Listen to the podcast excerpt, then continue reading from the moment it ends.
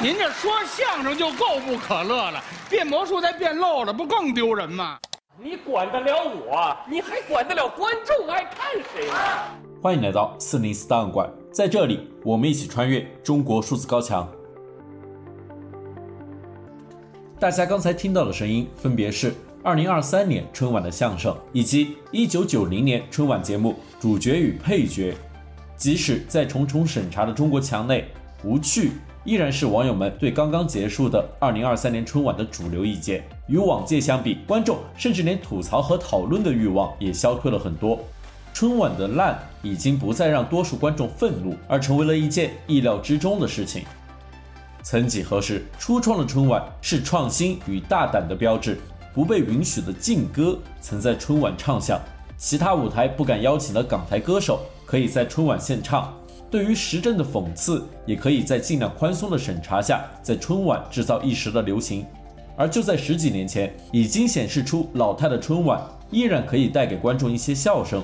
随着春晚政治歌功颂德的成分越来越高，观众连吐槽的权利也逐渐被剥夺，最终沦为了跨越政治立场和年龄的观众共同认为的笑柄。春晚的变化也映衬了中国社会的变化，以及一场晚会的无法承受之重。本期节目，我们关注见证了中国社会变迁的春晚。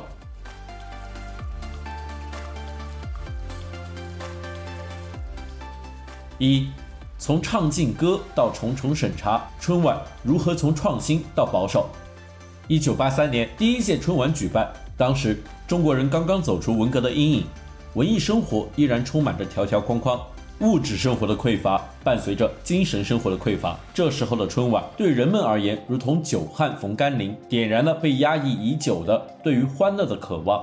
第一届春晚采用了开放的姿态，准备了四台电话供观众电话点播节目，而当时全国的电话总数都不超过一万台，更不用说更加稀少的电视数量了。但观众的热情是超出春晚节目组意料的。四台电话当晚因为涌入的众多热线而近乎处于崩溃状态。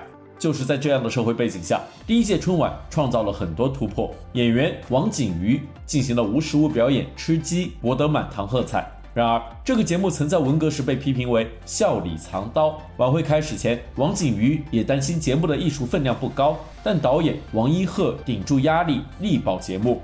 他称，晚会就是要展现人民生活的多方面，要丰富，吃鸡拿掉就不合适了。更为大胆的突破是李谷一演唱了《相恋》，当时流行歌曲《相恋》广受观众欢迎。但却引起了保守派的严厉批判，称这首歌和演唱者李谷一嗲声嗲气、娇柔造作，同咖啡馆、酒吧间、歌舞厅、夜总会等资本主义社会的娱乐生活是一个味道。这首歌也成为争议颇大的禁歌。然而，在当晚的春晚点播中，有整整四盘记录点播的纸条，要求听这首《相恋》，连大胆的导演王一鹤也拿不定主意，只能请示时任广播电影电视部部长吴冷西。在反复纠结后，吴冷西终于说道：“电视点播点了不播，不是欺骗观众吗？”于是春晚演唱禁歌成为了一段佳话。让我们来听听这首禁歌《相恋》。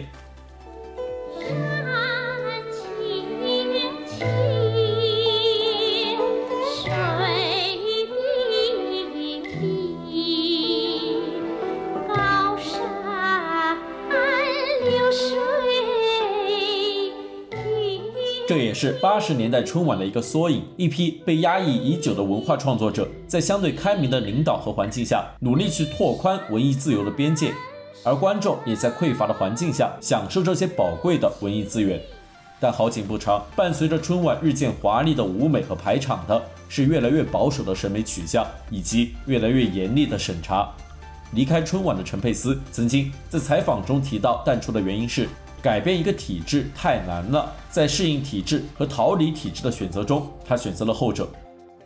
我早就想走，已经中和了很多年，嗯，呃，中和不了，双方都很僵，呃，你想改造一个体制，在体制内你想变化一个什么事情太难了，所以呢，你变不了他，你就别跟他抬杠。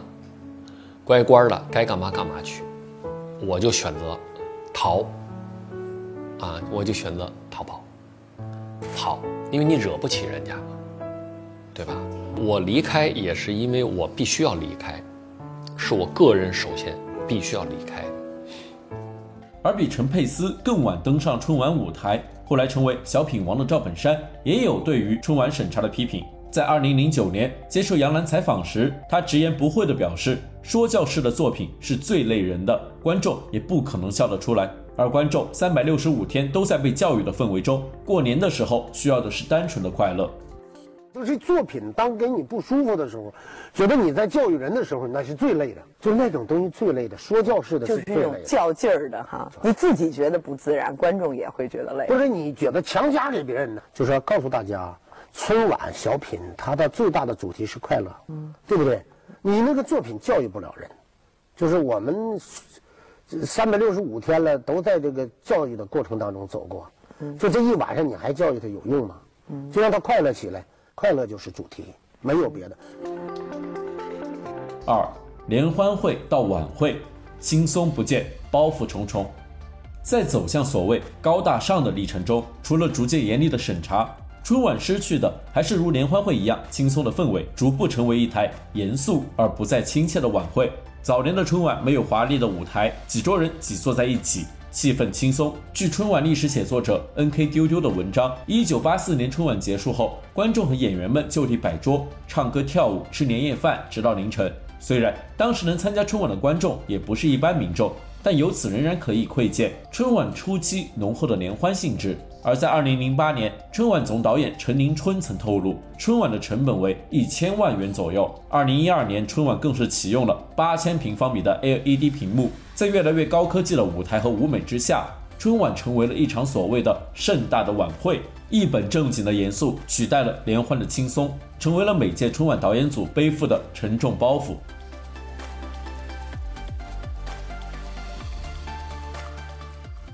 三。大过年的歌功颂德与禁止吐槽，春晚这一系列的变化背后，反映着中国社会的变迁，也是这台晚会被公权力规训的过程。随着春晚影响力的提升，公权力对于春晚的重视程度也与日俱增。一九八六年，广播电视部禁止地方台在除夕制作播放同类晚会，保证了春晚的垄断地位的同时，也吹响了管控的号角。随后。春晚的政治任务属性逐步增强，导演的自主性自然减弱。据《三联生活周刊》二零零九年的文章，一九八七年的春晚总导演邓在军尚可以确定绝大多数节目而不用反复修改，而二十年后，节目的确定则必须经过重重审查，连小品王赵本山也不能例外。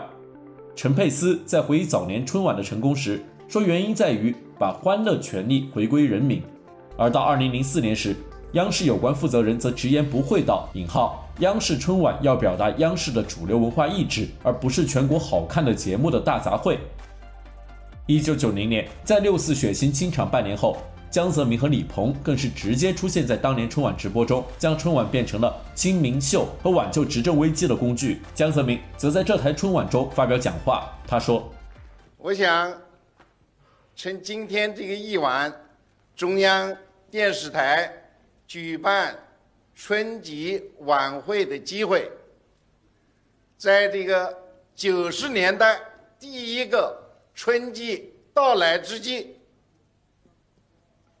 让我代表中共中央、国务院、中央经委向全国的各族人民拜年。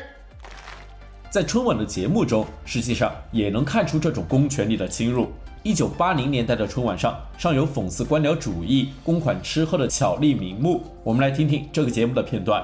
为了尊重知识、尊重知识分子，哎呦，为了进一步推动科普活动的深入开展，呵，为了纪念俄国著名生理学家巴甫洛夫诞辰一百三十九周年，多少理由？我可决定，嗯，在全聚德烤鸭店进行隆重的纪念活动，拟定预算，嗯，哎，十只烤鸭多少钱？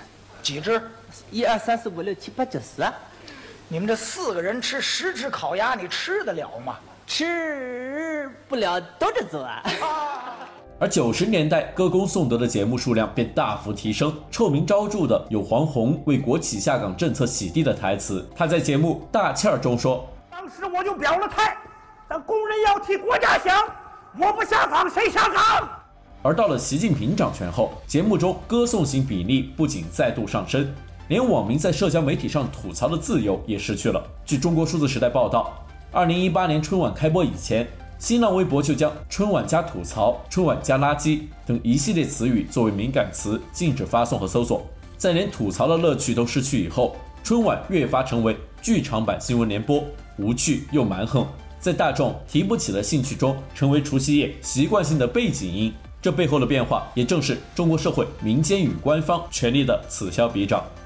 正如陈佩斯所言：“引号喜剧能直接判断一个社会的文明程度，所有被禁锢的社会和僵化的生活都不允许喜剧的存在。”